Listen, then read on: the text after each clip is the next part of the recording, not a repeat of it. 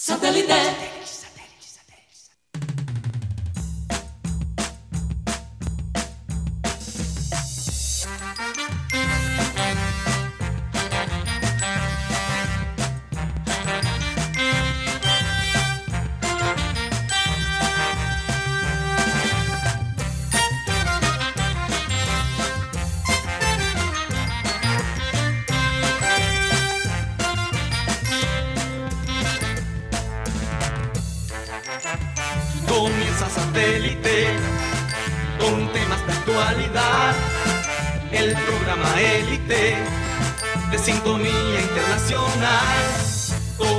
Satélite. Al aire está satélite. ¡Satélite!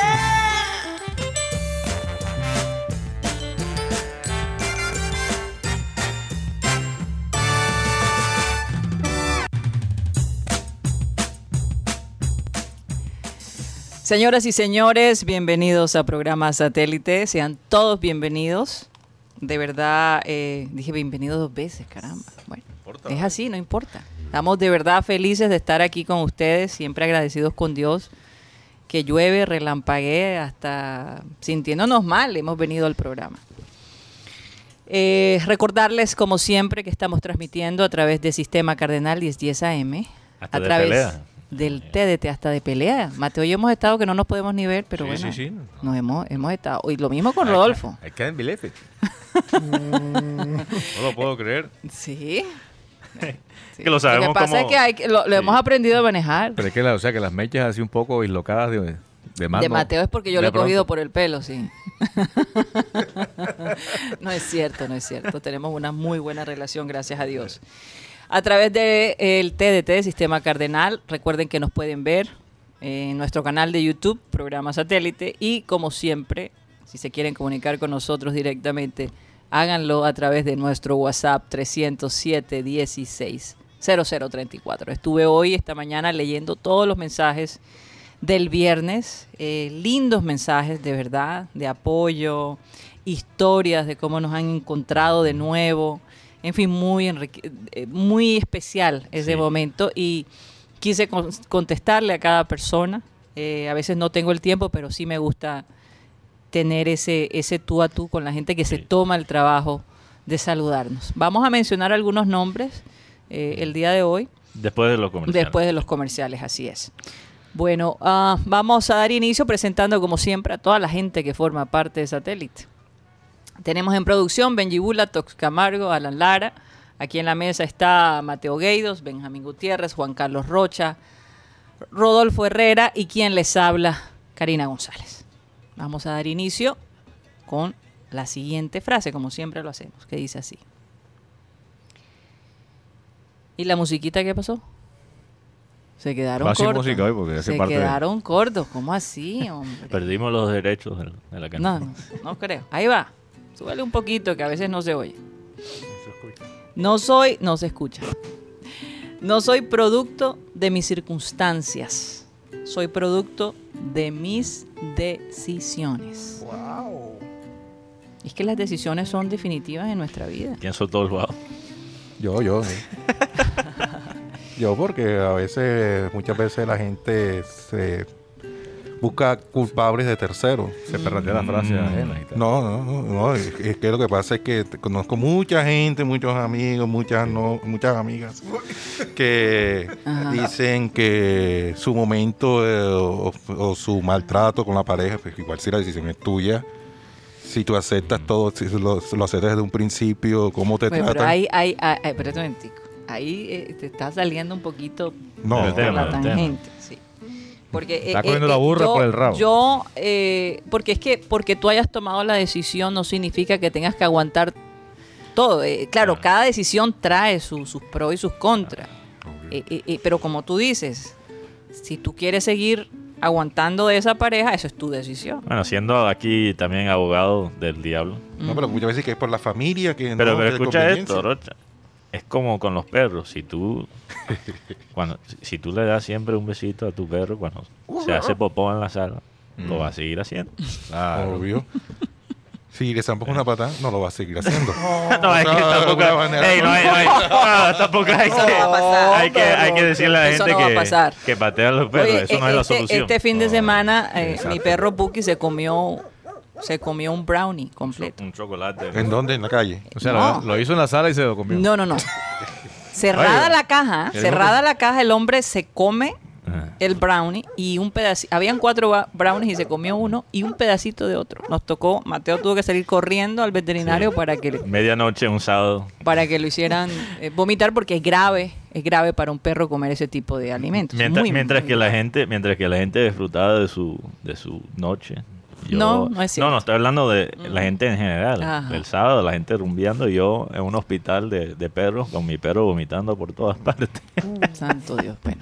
Pero Gracias, bueno, Mario. oye, pero hablando de los perros, también a veces hay perros viejos que llegan a una edad donde les toca hacer popó en, el, en la sala. Uy. Porque ya, aguanta. ya Ya con no la hay- edad, ya ya, con la edad. ya No con la aguanta. edad, Y, No y aguanta. bueno, es una, es una decisión o, o una situación, perdón, que estamos también viviendo en el Junior. No, pero tenemos, un tenemos un déjame, perro hacer que- la, déjame hacer la transición, Mateo. Esa es la transición perfecta. Eh, yo sé que tú ibas a ir por ahí, pero yo te, yo, yo creo que a mí me gustaría personalmente, Mateo, que de todos modos cuando habláramos de Viera, y no por nada, sino por, por la jerarquía que él ha llevado Sí. por tanto tiempo, que no, no usáramos ese tipo de términos. No, no, no. eh, la Porque razón que él lo se estoy- puede sí. presentar para malos entendidos. Yo, yo lo estoy usando, estoy de acuerdo contigo. Viera se merece todo el respeto del mundo por, 100%. por lo que ha hecho por el club. Lo, u- uso la metáfora del perro por, por una razón, porque a veces cuando el perro ya tú te das cuenta que, que no se puede ni siquiera controlar de cierta manera y, y comete esos errores, eh, esos errores, aunque, aunque no quisiera cometerlo, eh, lo mejor es que pongas el, el perro a dormir, ya, que no sufre tanto. Bueno, no por, por hacerse En- número entonces, dos, eh, eh, hay que ponerlo a dormir, hay que buscar soluciones. Hay ¿no? que buscar soluciones, pero ya, el, ya ese mismo perro no puede hacer lo que hacía antes. Y Si está sufriendo, es, es solo si el perro está sufriendo. Por eso es que pienso Sí. que no es. bueno, no de va. todas formas, de todas formas, lo que quiero decir con Viera es que Viera está llegando a un punto y aunque pareciera para algunos que esto pasó de una de un día a- a- al otro, esto es un proceso que ya ya Viera había comenzado por unos años atrás. Este, Lo empezamos a notar poquito a poquito en ciertas decisiones que él estaba empezando a tomar en, en la cancha, ciertas cosas físicas también que se notaban. Eh, también he notado una falta de comunicación, a veces con la defensa, aunque eso quizás siempre ha, ha estado allí con Viera y la- la- el estilo, ¿verdad? Que él ha usado como arquero, pero, pero se, lo perdon- se lo perdonábamos por, por todas lo- las cosas buenas que él eh, todavía puede traer a un equipo. Total. Pero ya las embarradas son muy yo, obvias. yo, yo pienso que eh, el tec- al técnico le toca tomar esa decisión porque honestamente son los últimos años de Viera y, y sería Sí. muy triste que él se fuera del equipo eh, cometiendo errores de esa manera. Eh, ha- habría que proteger un poco su carrera, no exponiéndolo a que, a que, a que se preste, pues para lo que dicen pero- allí, las faltas de respeto Sí, hacia él. Pero, pero Karina, yo te, yo, mi opinión acerca de eso es que cuando estamos hablando de proteger una carrera, de armar la narrativa, de, de darle sentido a la cosa, eso no es el trabajo del técnico. Eso realmente es trabajo de, de las relaciones públicas del club y de nosotros la prensa. De analizar cuál es el legado de Viera, cómo, cómo fue el fin de su cuento en el Junior y tal. Eso no debe facturar en las decisiones del Bueno, pero, pero tú sabes Y- que el equipo, es decir, la manera, por ejemplo, como trataron a, a, a- Claro. a Teo, pues uno no confía en el trato que se le vaya a dar. Claro, pero, pero, pero digamos, primeramente que la situación de, de Teo y Viera son muy diferentes. Viera, Teo ha, se ha ido dos veces. Ya, ¿cuánt- ¿Cuántas veces regresó Teo? Dos veces. Dos veces. Dos veces. O sea, tuvo segunda. tres vueltas con el equipo. Teo sí ha jugado en otros, en otros países, países, en otro equipo. Viera nos ha dado más de una década de consistencia. Y en el momento de negociar, no se complicó. No se complicó. Entonces, digamos, el standing de el- el- el- la posición de Viera en el club como organización es muy diferente a la de Teo, no podemos comparar. Entonces yo no creo que aunque Viera salga y termina su carrera cometiendo errores como la que vimos Ayer. contra, eh, eh, contra Deportivo Cali, Sí. no creo que eso realmente impacta su legado ni, ni su salida. La despedida de Viera va a ser lo que él merece. Pero yo sí me está imagino. marcando, eh, digamos, la culminación de pronto de una era. Sí, pero lo que digo es que la- lo que marcó, y aunque yo no estoy de acuerdo cómo manejó eh, el club la salida de Teo, Sí. la, la falta de importancia que, que le dieron al asunto. Yo, yo sí tengo claro que lo que lo que el factor más grande en esa salida no fue en la cancha, fue fuera de la cancha. Ujú. Algo extradeportivo. Fue exacto. Entonces, lo de Viera ahí es completamente, completamente diferente. No lo podemos culpar a Viera por un jugador de ya de 39 años de empezar a bajar de nivel. O sea, eso es imposible de parar. Sí. Imposible de parar. Pero yo creo que el técnico tiene que tener claro que, que ya, ya las embarradas han llegado a un punto y, y también por la construcción de nuestro equipo, Ujú. ¿verdad? Que, que hay que manejar una línea bastante fina, bastante fina para poder ganar algo esta temporada. Ujú. No nos podemos, no nos podemos aguantar esa embarrada. Sí, sí, sí. Claro que Define, la- de- Sí, significan partido. mucho más este semestre que antes. Claro que las embarradas no son solo de Viera, ¿no? No son solo de Viera. Es que todo, todo el, digamos que se van turnando porque ya lo ha hecho, eh, lo hizo Pacheco con Dita, lo ha hecho el mismo Dita en otras oportunidades. Es que la, la defensa Rosero. de Junior Rosero, Didier. Fuentes, Didier. Entonces, pues, Larry yo, creo que de los errores notorios que ha tenido Viera contra Libertad, Sí. contra Pereira, Once Caldas también tuvo una, un lapsus con, Con Jaguares. Jaguares también. El gol que le marcan a Jaguares es muy parecido al que le marca el, día de, el día de Sí, ayer. yo, yo creo que, eh, bueno, en el caso de un arquero, eh, Paso sigue siendo arquero del preparador de arqueros. Sí, de- claro. Eh, los arqueros los arqueros tienen altibajos también en su producción, ¿no? Y Viera se ve que es un tipo consagrado a su oficio. Lo que sí es inevitable es el paso del tiempo y la pérdida de condiciones que eso conlleva, porque es que eh, se hizo carrera en una época en el tema del, del fútbol, aquello de que los ar- hay arqueros que son como el vino, eh, entre más añejo mejor, pero eso no aplica para todos. Sí, exacto. ¿Cierto? Porque es que No. Hay-. Y sobre todo que Chaus ha, ha hecho un buen papel, entonces el contraste es grande. claro. Y, y lo que pasa con Viera es algo que, que lastimosamente no creo que es algo que se pueda co- corregir. Mm. Por- porque lo que yo veo en Viera, y, y creo que el ejemplo más claro es lo que vimos contra Deportivo Cali, es una falta de conexión entre lo que él puede visualizar y lo que él realmente su cuerpo puede ser. una falta de fundamentación, tal vez inclusive, porque es que él de- desde que vino te ha tenido deficiencias. Pu- puede Antes ser. era el remate de larga distancia, le, le daban de Sí. afuera y era gol. Puede ser, pero lo que digo es que hay, hay una desconexión entre lo que él cree que puede hacer y lo que él realmente puede hacer físicamente. Mira, de los últimos goles que le han convertido a Junior, de los últimos 16, tres han sido errores defensivos. Y él escuchaba la estadística. Pero de esos, de esos 13 errores defensivos de la zona de la zona de los cuatro defensas, solamente 8. Porque recordemos que cuatro de esos otros goles han, sido por culpa del medio campo. Si no recordemos el, la, contra Libertad el cuarto gol, pierde el balón el señor Larry Vázquez. Errores del señor Inestrosa, usando lateral.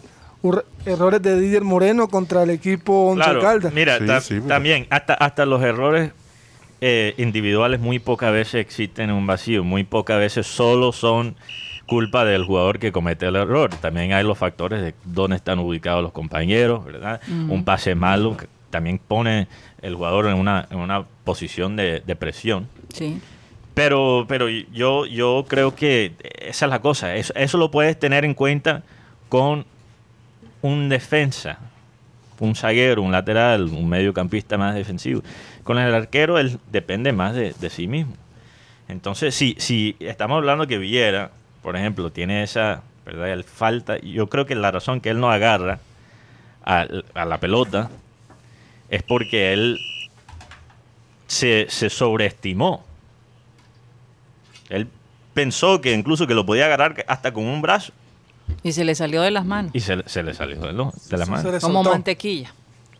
Sí, Pero, es, no. pero es que ayer tuvo un par de jugadas muy parecidas. Es más, en una casi hace un penalti.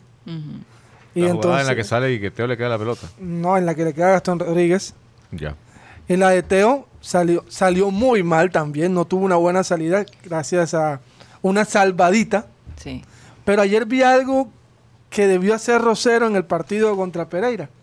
Fue una jugada donde la bola va muy parecida y Biafara en vez de cabecear hacia, hacia el arco, intenta cabecear hacia el otro lado y lo hace. Entonces uno se da cuenta que también tiene que ver con el tema de la fundamentación Con la toma de decisiones. y la tranquilidad para decidir algo.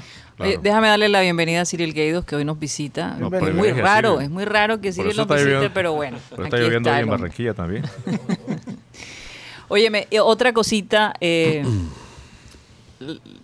al principio, no sé si se dieron cuenta, obviamente todo- todos estábamos tensionados de ver cómo iba a jugar el Junior con un Teo en el equipo contrario. Te agresivo, ¿ah?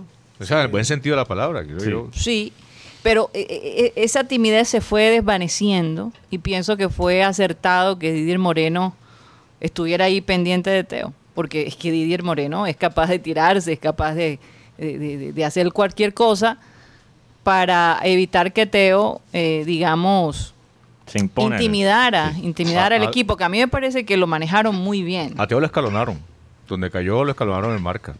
O sea, cayó por un sector, lo esperaba Fuentes, o lo esperaba junto con Zambuesa, Sí. O lo esperaba la Rivasque. la- hasta tres jugadores le caían a Teófilo en oportunidades, en algunos pasajes de partido. Sí, y, Sa- y Zambuesa fue, Rocha, dale ahí en la espalda a Guti que casi se ahoga.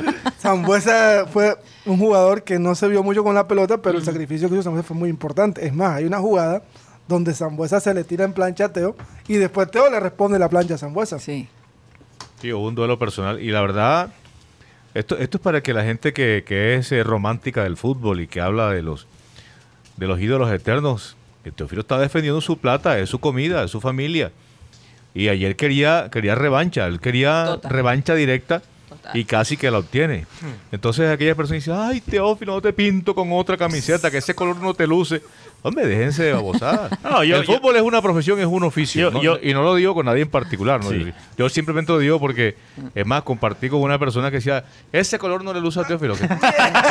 Eso son, ton- son tonterías, hermano. Eso, negocios son negocios. Claro, ¿usted cree que un jugador porque ame un equipo lo ponen a actuar en un partido en el que enfrenta y ¿Qué entonces tal- va, va a jugar con las manos Yo- yo- abajo, por- ¿Qué manos tal Messi porque ahora con No te, el queda, PSG? no te queda bien el verde. ¿Qué tal Messi? Ah, yo la, te digo sinceramente. la camisa del PS le queda a Messi. Le queda a hablando, Messi. hablando de esa parte. No te queda bien el verde. pero personalmente, Rodo, yo tengo una opinión un poquito. eh, entiendo completamente lo que estás diciendo, pero yo creo que el, el hincha tiene todo el derecho de. de, de- Sí, sí, tienes razón. Cada, de tirar- cabe- cada cabeza es un mundo. pero por lo Exacto, la- las, por lo menos- tonterías, las tonterías son del hincha y, y- y tienen todo o sea, el derecho o sea, de, el hincha de es tonto, el hincha es tonto intrínsecamente. No, no digo eso. porque- mira, mira. No, no, yo lo que digo es que hay me- gente... te estás vengando de mí por lo que hice el viernes. Yo sé lo que yo entiendo la jugada ahí. Yo veo los programas y digo, "Ah, mira, este es el, Empieza a anotar. Este es el detalle. No, yo lo repito, no te preocupes. Claro. Ahora, no, No, no, lo yo, que- yo, lo- yo- yo entiendo perfectamente. Yo haría lo que- mismo. Sí. Lo, lo que quiero decir No, que- yo, lo- yo lo escucho para relajarme porque me entretengo reescuchando. Cosa verdad. que no, hago- no he hecho con ningún otro programa. Mira, no, no, Hombre, en serio. qué aporte. Mire, eh, yo, yo quiero decir algo, Mateo, para darte Sí. la palabra y, y salvar a Cyril, que llegó sí, acá sí, calladamente. Algo tiene planeado Cyril. es de la misma escuela del hijo. no, eh, Posible, yo- posible. O el hijo es de la misma escuela de Cyril, más bien. Exacto. Estudiaron ambos en la misma escuela. Y yo, yo creo, eh, el hincha es una persona inteligente, pero hay gente de de nosotros en el gremio incluso que son extremadamente apasionados. Acá Rocha ha contado la historia del, del colega periodista que le dijo a Giovanni que no soportaría verlo con la camiseta de otro equipo. Imagínate. Entonces, el fútbol, es- en el fútbol hay que ser prácticos. Y, y en este caso, cuando hay personas que dicen, ay, pero Teo sí será capaz de querer hacerle gol al Junior o de querer ganarle. Por supuesto que sí le quería ganar. Además, porque no es la rivalidad de equipo a equipo, es, es el desquite por una situación que se presentó. Buena foto, por cierto, la que pusieron ahí. Cierto, un poco así como, como chino volando cometa, pero bueno. Sí. O, o mico chupando limón, Teo. Eh, eh, y yo creo que, eh, yo digo que ese picante que le pone Teo hace mucho más interesante esos partidos. Sí, total. total. Porque es que esa, esa malicia que él le coloca Mm. y provocaba adita, pero e- ese es el estilo de Teófilo. Eso fue Teófilo siempre con Junior. Sí, claro. Lo que pasa es que ahora lo notábamos más porque eh, se Es en hacía- contra. es en contra del Junior. Sí. Y cuando a él los- le, le metían sus sablazos, decía, oye, pero expúlsenlo. Y pero si es que Teo es eso. Pero yo pienso que lástima que Teo, y, e inclusive Viera, ¿no? Aunque Viera es otra clase de persona, ya en el, o- en el ocaso de su carrera, uno dice, lástima que personajes como estos se vayan del fútbol. Porque esa clase de, de figuras hacen el, el deporte distinto. De acuerdo. Sí. De Es un deporte entretenido, con un condimento especial. Sí. Y, y la verdad es que eh, uno mira así hacia atrás y ve unos cuantos que de pronto pudieran parecerse. No, pero y, la y- esencia y- no y la es tiene. interesante cuando son impredecibles. E-. Esa, esa imagen de que no se sabe cómo va a reaccionar Teo lo hace bastante eh, especial. Lo- y, así. y- y lo que no ayuda es, es a nivel nacional la prensa que Ah, quiere, lo que ellos quieren son unos jugadores obedientes, unos jugadores callados, unos jugadores sin personalidad, pareciera, Mm. en vez de un jugador como Teo que obviamente como persona quizás podría tener sus defectos, pero como tú dices Rodolfo, hacer, hacer los partidos más interesantes. De Claro. eso nadie lo puede No. dudar. Es más, en hasta los gol- que hasta los que odian a Teo ven el partido porque odian a Teo. Es más, en el gol de Junior recuerda a hay una, hay, una, hay una imagen que muestran ya después del partido donde Teo intenta desequilibrar a Larry Vázquez. Sí, lo- le mete un codazo. Sí, entonces, Fue justo antes del gol del De Del empate del Junior. Y Pero, pero yo te digo, a mí me parece que Tomo Teo fue suave anoche, en comparación a lo que es Teo normalmente en sus maldades. O sea, sí metió ese zancadazo a- al chino Zambuesa y el chino reclamando, pero no sé, yo lo vi más suave. había bar. Pero yo, Más yo suave creo que normal. yo creo que la razón que se vio suave, Cyril, es que tampoco los jugadores se tragaron el amague. Yo Teo, creo Teo que- se alimenta de las inseguridades a veces de- del contrario, entonces yo creo que especialmente la defensa estuvieron muy enfocados y por ejemplo el caso de Dani Rosero. Porque ellos conocen cómo es él, entonces Por ellos- otro lado, él tiene el talón de Aquiles. Vamos a ponerlo Claro, así. Claro.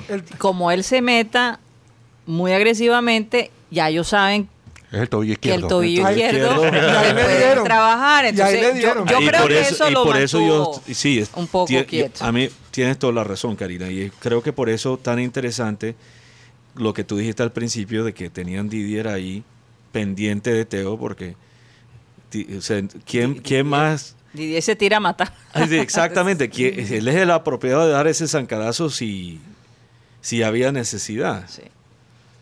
entonces bueno Sí, pero regresando a, a lo que dijo Rodolfo, me captó el punto. Yo, yo creo que el hincha tiene el derecho de ser ilógico. Porque eso es parte de la experiencia de ser hincha. Si tú tratas de... yo- Yo lo he tratado. Si uno trata de ser un hincha lógico, te vas a desesperar. Eso es una tortura. No, no, no verías los partidos. Mejor dicho, métete No verías en los partidos. No, métete en otra vaina si quieres ser un, un hincha lógico. Completamente lógico. Y, y lógico también fue. Pero hay personas que llegan y empiezan a hablar por los medios, hablando de las mismas tonterías que podría hablar un hincha. Y eso es lo que me preocupa. Yo- a, a mí me parece que eso fue parte del argumento de Ferguson con Cristiano Ronaldo también, porque, o sea, tú podrías pensar, no, Cristiano, todo lo que aportó a Manchester United, sí, pero te va para City y olvídalo. O sea, la lógica se va por la puerta y tú podrías haber sido el gran ídolo de United, pero el momento que estás ahí con City, ya te van a, a- a- a poner el sello y No, y sí, de solo, traidor. y- solo con el rumor ya estaban quemando camisas de Imagínate. Ronaldo. De Ronaldo. Oye, ¿cómo le dolerán esa, esa gente que quemó camisas de Ronaldo? Ahora tienen que comprar la, la nueva. y actualizada. Viera, viera en su red social, en Instagram, él colocó un mensaje reconociendo su error. Mm. Que un error de El hombre es un caballero. Sí, pero hay mucha gente, hay, hay opiniones divididas de que, que ya tiene que darle chance por lo menos a, al arquero Chau. Este, pienso que este es el momento para, para que le den la oportunidad, así como de pronto, mira que Arturo Reyes ha cambiado, eh, ha puesto a los tres laterales, Sí. buscando cuál de esos tres es que le da mejor producción en la parte de la defensa. Yo, yo creo que la gente a lo mejor se olvidó la racha de errores que tuvo Viera, que tuvo Viera, Viera antes que esta última como bueno época donde jugó mejor y además porque como Mateo y yo estamos hablando, o sea, Viera anota gol y a la gente se le olvida todo, o sea, es como y, y, y siendo capitán de todo modo, ok, uno debería entender que hay, Hay que darle respeto. hay que darle ese nivel de respeto y que que nos, no debería ser fácil reemplazarlo. Sí. Pero ya estamos hablando de que cuatro errores directos de Viera en pocos juegos a- para comenzar esta parte de la temporada. O sea, ya mucho. O sea, eh, Mucho que pensar. No, no, no. Ahora, eh, hablando con Mateo, O sea, eh, son, son dos puntos. Hay que, eh, vamos a sumarlo en, en, en cuestiones de puntos. Puntos perdidos. sí. Ayer Junior perdió dos puntos. Sí, y con Jaguares dos más. Cuatro Pero puntos. perdió como así. Ah, ¿acaso hay algo que no que no vimos en el por el partido error, de ayer. por el gol. No necesariamente. O sea, eh, yo pienso que el empate es ganancia en Cali. Sí, Sí. Sí. Sí, sí. Hay, hay otro Claro. aspecto. Pero hay- está- No solo Viera. No, yo- otra cosa que notamos en el partido de ayer es que no se buscó el desempate, como se había buscado en los partidos anteriores. Pero tuvo Cariaco. se mantuvo ahí como que Lo que pasa se es que- reforzó la defensa, pero pero no hubo que- el segundo Lo que pasa, Cari, es que el Cali no es el Pereira, ni el Once Caldas. no, Es obvio. obviamente. Es un rival que opone resistencia y, y además de que te trabaja en defensa, te preocupa en ataque y tú no le puedes dar libertades a un equipo como ese, más allá de que Junior, por la Mm. circunstancia de partido, en el que al minuto 5 ya perdía, pues debió buscar el pórtico contrario. Entonces, pues tampoco se le puede pedir a Junior que juegue igual todos los partidos. ¿eh? Los rivales distintos obviamente plantean situaciones diferentes. Y ante cada rival, ¿cierto? Cada técnico tiene que manejar Pero hubo Eh, oportunidades, Rodolfo. no, no, pero por eso tú dices que no, que no buscó. Yo pienso que sí lo buscó. Inclusive, con los cambios defensivos que hizo Reyes, el equipo tuvo vocación también para buscar el pórtico de, de Amores. Eh, lo que pasa es que ya no estaban los hombres que podían hacer el juego colectivo, que podían elaborar el juego, y entonces procuró, pues, en el pelotazo, en la pelota larga, como le dicen ahora, eh, encontrar esas posibilidades. Tuvo un chance con Cristian Martínez Borja, que no sabe qué hacer con la pelota en los pies porque es un hombre de área. Y en las salidas tampoco tuvo fortuna cuando, por ejemplo, se encontró con Inestrosa, Ujú. que ya en las postrimerías del partido estaba obviamente desgastado físicamente, pues por eso pues el equipo, yo creo que firmó el empate el técnico Reyes. Sí, él hizo firmó el empate. Eh, firmó el, el empate y, y ahí es donde yo creo que también fue un poquito del error, Rodolfo, porque yo creo que, como tú dices, no se puede jugar todos los partidos igual. Incluso los mejores equipos del mundo a veces saben cuándo es el partido que hay que sentar y hay que prestar un poquito. Hasta lo- los equipos más ofensivos a veces tienen que estar contentos de ganar un partido 1 a 0 por, por lo que ofrece eh, en, en el contragolpe el contrario. Pero yo, yo realmente pienso que, que hasta cierto punto tratar de amarrar un poquito la defensa y tratar de apretar a, a Deportivo Cali y jugar más al contragolpe generó a- al Cali más espacio para atacarnos. Yo, yo creo que el Cali atacó mejor después de, lo- de los eh, cambios defensivos que hizo. Pero ¿y cuántas hizo oportunidades Reyes. de gol tuvo? O sea, creo que la, la de Teófilo... Pero, pero ese es exactamente mi o sea, que, punto. que se traduzca esa, esa, esa empoderamiento, ese empoderamiento en oportunidades de gol. Pero- pero eso O sea, es exactamente Cali mi atacó, punto, pero lejos de la zona de, Para terminar de mi los- de los punto, defensores centrales. Es exactamente mi punto. Es cuántas oportunidades realmente en todo el partido claras ha- había tenido el Cali. Entonces, ¿por qué firmar el empate? Yo creo que había que, que mostrar un poquito más de ambición y tratar de encontrar el segundo gol porque había con qué. Sí. Ellos No, tenían si, el si- Cali si tú sacas, si tú sacas a tus hombres creativos y sacas al Cariaco y sacas a Zambuesa, ¿cierto? Eh, bueno, Tutunendo no se puede decir que, que haya sido el, el gran protagonista del No, no, partido. hizo el gran partido. Porque me parece que su partido estaba para el segundo tiempo, no para el primero. Porque cuando el equipo armonizó el juego, que fue colectivo, llevó la pelota hasta el área, pero en algunas oportunidades, inclusive un centro que cabeció Carmelo, pero en lugar de, de ser frontal, pues la, prácticamente la peinó hacia un costado. Eh, en ese sentido, pues yo creo que Junior, cuando tuvo los jugadores en el campo, intentó hacerlo. De hecho, Cariaco remata a puerta y la termina salvando, salvando el arquero del Cali. Claro, pero eso fue un momento de contragolpe y un momento individual. No, no Reyes fue, después- no- no- no fue contragolpe, fue una combinación por, por derecha en la que Cariaco se fue arrimando el área, no lo marcaron porque pensaban que iba a colocar a un compañero, remató a puerta y el Sí, remate pero fue lo que digo es que fue la excepción a lo que vimos en los últimos 30 minutos. No, es que el segundo tiempo fue completamente diferente al primero. Pero, pero mira, para, para dar otra perspectiva, yo pienso que lo que le preocupa a los fanáticos es lo siguiente. Los primeros partidos, desde que se fue Amaranto, fueron, vamos a atacar y sabes que sabemos que tenemos una defensa que no es la mejor defensa del mundo y vamos a zamparles más goles que ellos a nosotros. Y ese fútbol entonces entretiene. Son goles, como decía él. La pasión del fútbol es el gol. Entonces ven goles y ahora este partido, lo que el temor que viene después de este partido es que, bueno, tuvimos dos partidos así y ahora un tercer partido Con un equipo un poquito donde más fuerte. vamos a regresar a lo, a lo a lo que siempre hemos Hacer visto. lo mínimo. Hay que, hay que notar Ese que- es el temor del hincha. hay que notar, Cyril, que contra Pereira y contra Once Caldas se jugó en casa. Sí. Y todos sabemos que en el fútbol la localidad condiciona, ¿cierto? Eh, y impone una obligación al equipo que es local y ahora con la vuelta del público, con mayor razón, de ser, de ser agresivos y con todo y eso, después de que el Cali se encuentra el regalo de Viera, Sí. Junior, Junior presionó al Cali. Sí. Y bastante. Y hubo, y hubo oportunidades, pero fue en las transiciones. O sea, Junior fue protagonista del partido. Fue por la pelota, fue a buscar el gol. Eh, lo encontró con Didier Moreno. Después, de- todos sabemos que después de un gol el equipo sufre como una descarga de estrés. Sí. Y, y en ese trance, pues, eh, digamos que el equipo se estabiliza, no es tan, no es tan ofensivo, pero a- aún así tuvo oportunidades para marcar el Pero la inconsistencia, pero es, es- el- para mí hay una inconsistencia en ese argumento. Y la inconsistencia del argumento es lo siguiente. Si uno vamos a decir, ok, fuera de casa vamos a jugar de una forma donde uno está apretando más y uno está más pendiente del balón y vamos a tratar, ok, sí, crear ciertas oportunidades, aprovecharlos. Entonces, tienes que también decir que no podemos seguir con Viera. Porque no podemos seguir Sí. regalando goles en ese, porque ya ese es un partido más de 2 a 1, 1 a 0 o 2 a 1. ¿Sí ves? Entonces, es para mí, es una cosa o la otra. O uno dice, hay que reconocer que vamos a jugar un partido más táctico fuera de casa y tenemos que entonces, no podemos sacrificar un gol así, un gol bobo. Demasiados errores. Y quizás los cambios defensivos son por esa misma razón, por la, la inseguridad de Villar atrás. Ahora- es posible. Ahora, yo posible, creo, posible. yo creo que, como dice Rodo, después de un gol siempre hay un desgaste, hay una bajada. Yo he escuchado entrevistas, una entrevista con uno de los mejores entrenadores de Es una cuestión Europa. involuntaria. Sí, es psicológica incluso, porque ellos dicen que después que un equipo, lo, lo más importante para un equipo campeón es enseñar al equipo cómo no bajar de ni- nivel después de un gol.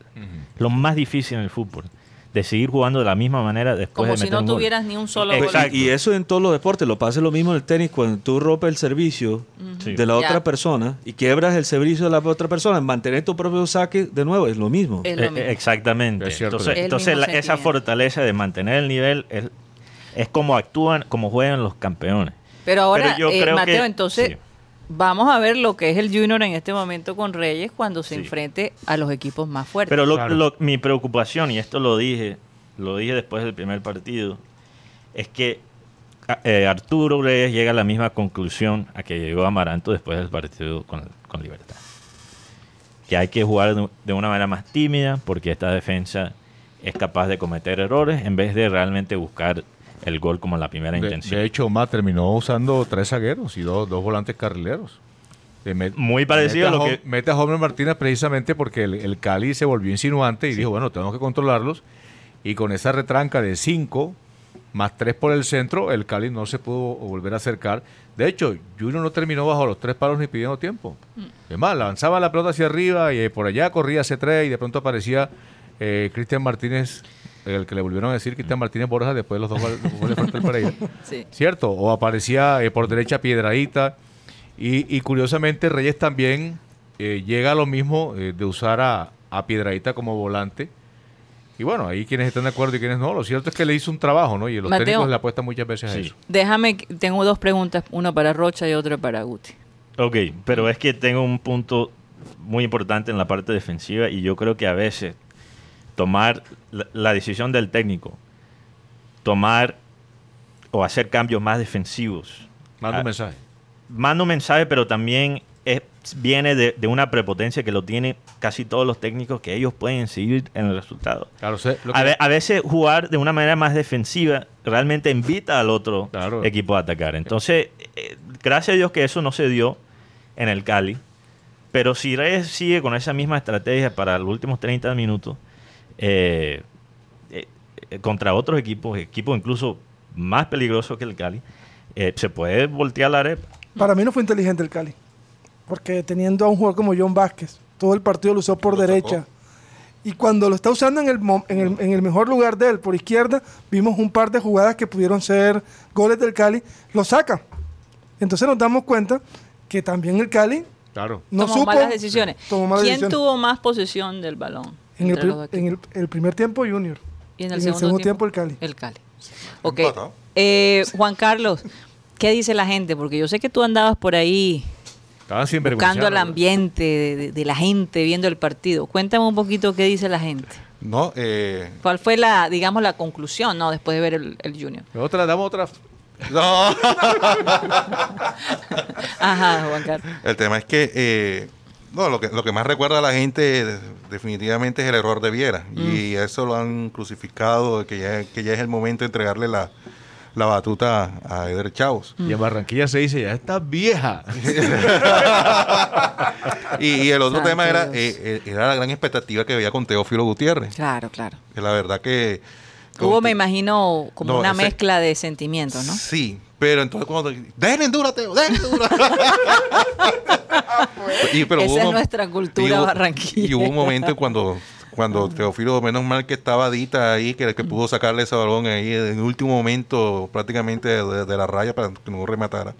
Eh, pues la verdad, eh, la gente estaba como que había un sabor agridulce Mm. por el tema de que pudo haber sido mejor el resultado por parte de Junior. Sí. Yo creo que esa es la, la conclusión de la mayoría de nosotros. Vamos a un corte comercial y ya regresamos.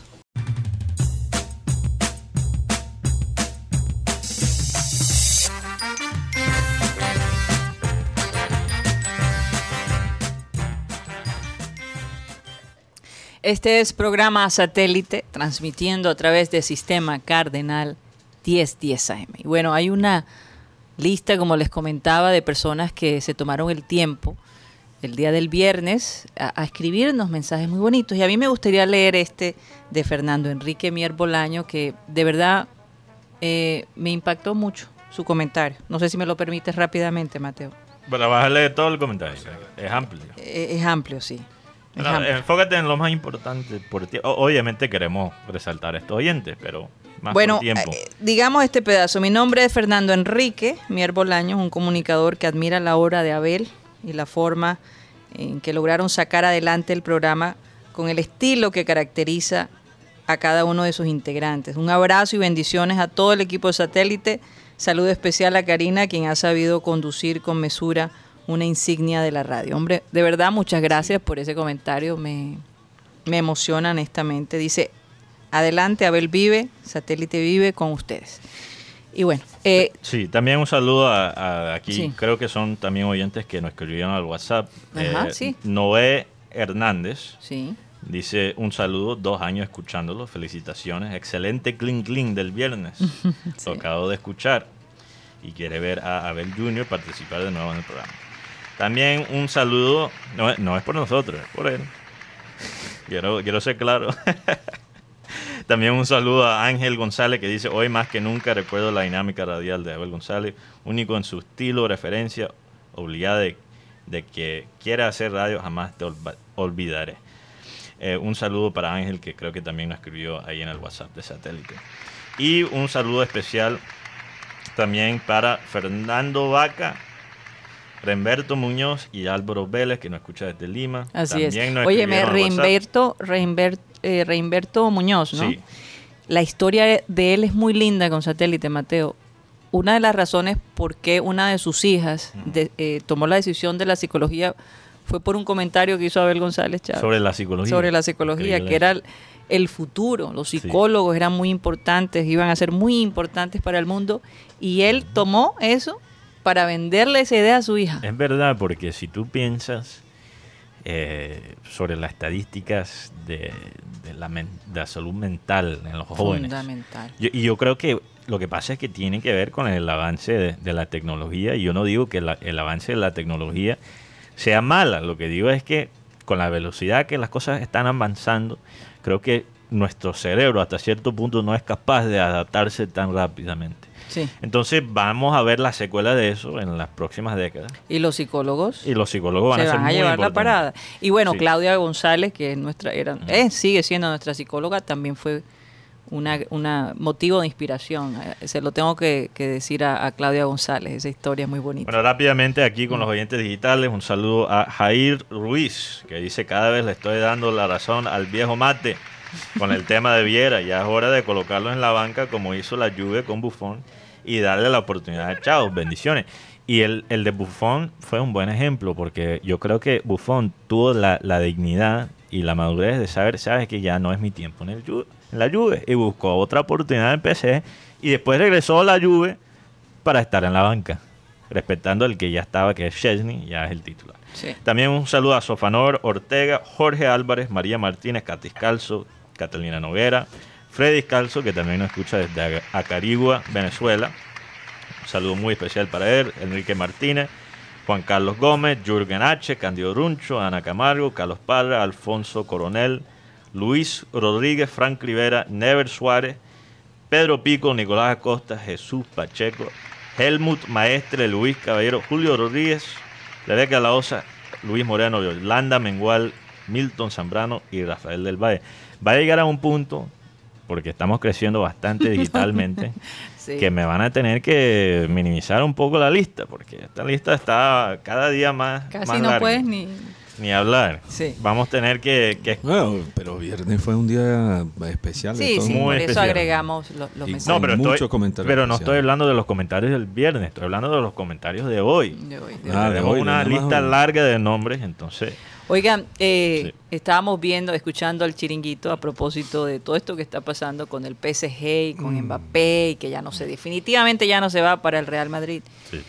Y mm, me gustaría Parece ponerle, ser. me, me gustaría ponerle el, el audio del chiringuito. ¿o ¿Tú Sí. quieres esperar? No, no, antes de poner ese audio, solo quiero apuesta. decir. ¿Ah? Vamos a hacer una apuesta. Una apuesta, si Real Madrid. Si, se va para el Real Madrid o se queda. Que- No, es que ya salió la noticia que Real que Madrid- Ya no. Se salió del negocio. A- acabo- Hay tiempo, hay tiempo. Acabo de No, es que leer, es una novela que uno dice que sí, otros dicen que no. acabo de leer que hay dos personajes que no han salido todavía, Exacto. que se llama Kia Horochan, Chanfre. un empresario iraní, Ajá. que es el encargado de arreglar esos negocios que están cayéndose. Y también hace falta que hable el emir de Qatar. Imagínate. No ha hablado. Ah, bueno. Pero yo, yo quería solo compartir un pensamiento sobre el chiringuito, porque el chiringuito yo creo que vale la pena, obviamente a nosotros quizás nos da, nos da risa, eh, pero vale la pena analizarlo, porque por bien y por mal, el chiringuito representa el periodismo deportivo de hoy en día, Sí, en sí, muchos sentidos. sí. Es más show que, que profundidad. Esa es la realidad, aunque e- es más entretenimiento. Entretene- entretenimiento. entretenimiento sí. que, que coherencia. Mm. Y ahí estamos en el periodismo deportivo, no solo en la parte deportiva, pero en el periodismo en general. Esto es lo que, esta es la actualidad de los medios. Y bueno, es- esto, mira, Esto, esto sucede Sí. después que Mbappé dice que el partido con Messi fue el partido Sí. perfecto. y ocurre después de un programa de, que ellos, donde ellos tuvieron un, un reloj, tenían el cuerpo de, eh, de Mbappé como el brazo del reloj. Y, y el reloj, eh, es que ellos son Supremamente creativo. creativos usando los espacios y el Sí. silencio. Tenían un minuto de silencio y solo sonaba tic tac, tic tac y veías el, el cuerpo de, de, de Mbappé, moviéndose. moviéndose. en un sitio. Bueno, va- vamos a escuchar eh, un corto audio que nos pareció bastante divertido con respecto a esto de Mbappé y el Real Madrid. Adelante. Mbappé. ¿Cómo se te ocurre hacer hoy el partido de tu vida? Cuando faltan 18 horas para que tú, todavía club, conteste al Real Madrid. ¿Cómo se te ocurre hacer la noche perfecta? Algo que has publicado en tus redes sociales. Noche perfecta. Eh, ¿Por qué has celebrado el gol con tantas ganas? Eh, ¿Sabes que hay muchos madridistas que están pendientes de ti? Que saben que has hecho un esfuerzo descomunal diciéndonos la renovación una vez y otra. ¿Has hecho todo lo posible por jugar en el Real Madrid? Hoy, la última noche antes de que el PSG conteste, haces el gran partido. Y lo celebras a lo grande. Y hablas en redes sociales de la noche perfecta.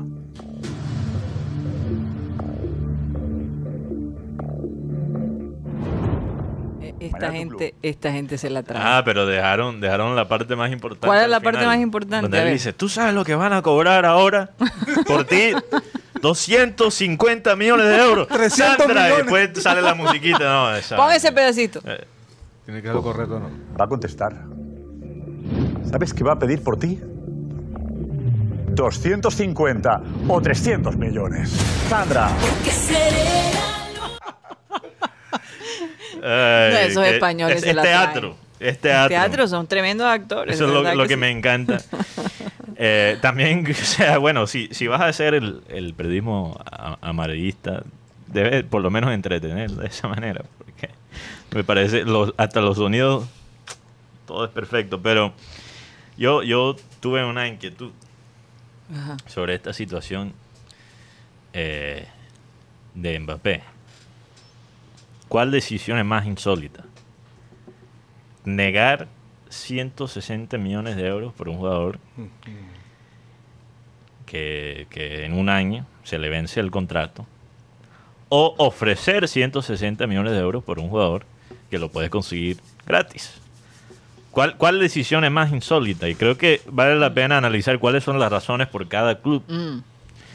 Porque 160 millones de euros para un jugador que se le vence el contrato en un año y que supuestamente dice que su sueño es jugar en tu club. O sea, muy fácilmente el Real Madrid puede esperar un año para conseguir Mbappé gratis. Ahora, Ahora, pero pareciera que a Mbappé no le llama la atención irse para el Real Madrid. por ahora. Que No, no, no, está bueno. con Messi, ¿no? Bueno, no sabemos cuál es su intención. Sabemos lo que ha mostrado. Mm. En efecto, como dijeron en el chiringuito, publicó esa, esa foto que dijo Noche Perfecta. Se vio contento jugando con Messi cuando entró Mm. Messi en los últimos 30 minutos del partido. Quién sabe cuáles son realmente sus planes, pero es lo que ha proyectado que él se va a quedar en el PSG. Ahora, yo también, creo que también podía haber esperado Sí. para ver cómo lo iba a ver con Messi. Porque una, cosa, es una cosa es muy válido. sí. pensar, bueno, cómo sería, sí, ok, tácticamente van a, hablar, a- van a jugar así, etcétera. Pero cuando viene el momento, o sea, el momento de la química es en la cancha, en un partido, O se sea, mide en ¿tú la crees cancha que los partido. dueños, los dueños del PSG estaban observando a ver cómo iba a ser la No, fusión no, Mbappé? No, yo creo que Mbappé mismo. Mbappé Mbappé. mismo. Pero él toma mismo. acaso la decisión. Para, Parte En, sí. en Parte este caso sí. Mm. En este mí, caso sí. Mbappé eclipsó el debut de Messi. Porque el partido del PSG no fue un partido muy bueno. Pero eh, apareció Mbappé y dos goles y declaró todo. Bueno, eh, falta química, solo entró eh, entró realmente en un momento donde ya PSG tenía todo el control del partido, donde el contrario no, Reims no, no ofrecía mucho Mm. en el ataque. Entonces, e- eso, eso se va a desarrollar. no, Lo- pues yo me refiero lo- a eclipsar el, el momento de que Sí, Messi entrara. eh, tampoco, porque pero- pero esa emoción, habla, sí. esa emoción que se sintió en el Incluso estadio. los hinchas del equipo eh, contrario estaban felices de ver a Messi ahí. No, hasta el arquero del equipo contrario bajó el niño de la silla para tomarse una foto Claro, con Messi. Hay mucho respeto. Pero, Sí, ya- ya lo- pero lo que quería decir acerca de los 160 millones, y, y quizás hasta más, porque creo que hicieron tres, tres ofertas a PSG y las tres fueron negadas. Es que no fueron respondidas ni siquiera. Ni siquiera respondidas. Pero, pero el punto, pasar. la pregunta, ¿por qué es 160 millones de, de euros para un jugador? el chanfle ahí. yo para creo. un jugador que, que se le va a vencer el contrato. Y yo creo que realmente Real Madrid estaba pagando no tanto por Mbappé, pero por no tener que pelear Con por los Mbappé. que vienen. Porque ahora estamos hablando que, que Man City, Mm. y creo que Man City salió bastante golpeado en términos de, de reputación con lo que pasó con Ronaldo y están, yo creo que, bastante ardidos por esa situación. Ahora tú sabes que Man City puede el próximo verano lanzarse a Mbappé. Sabemos que el Juventus que está en un muy, muy, muy mal momento Oye, sí, le fue horrible con Empoli. y, y- y no, que no tienen muy, o sea, mucho en el equipo, pueden lanzarse a Mbappé. Hasta el mismo Barça se puede lanzar a Mbappé. El Liverpool, Liverpool, ¿por qué no? se puede lan- PSG. PSG.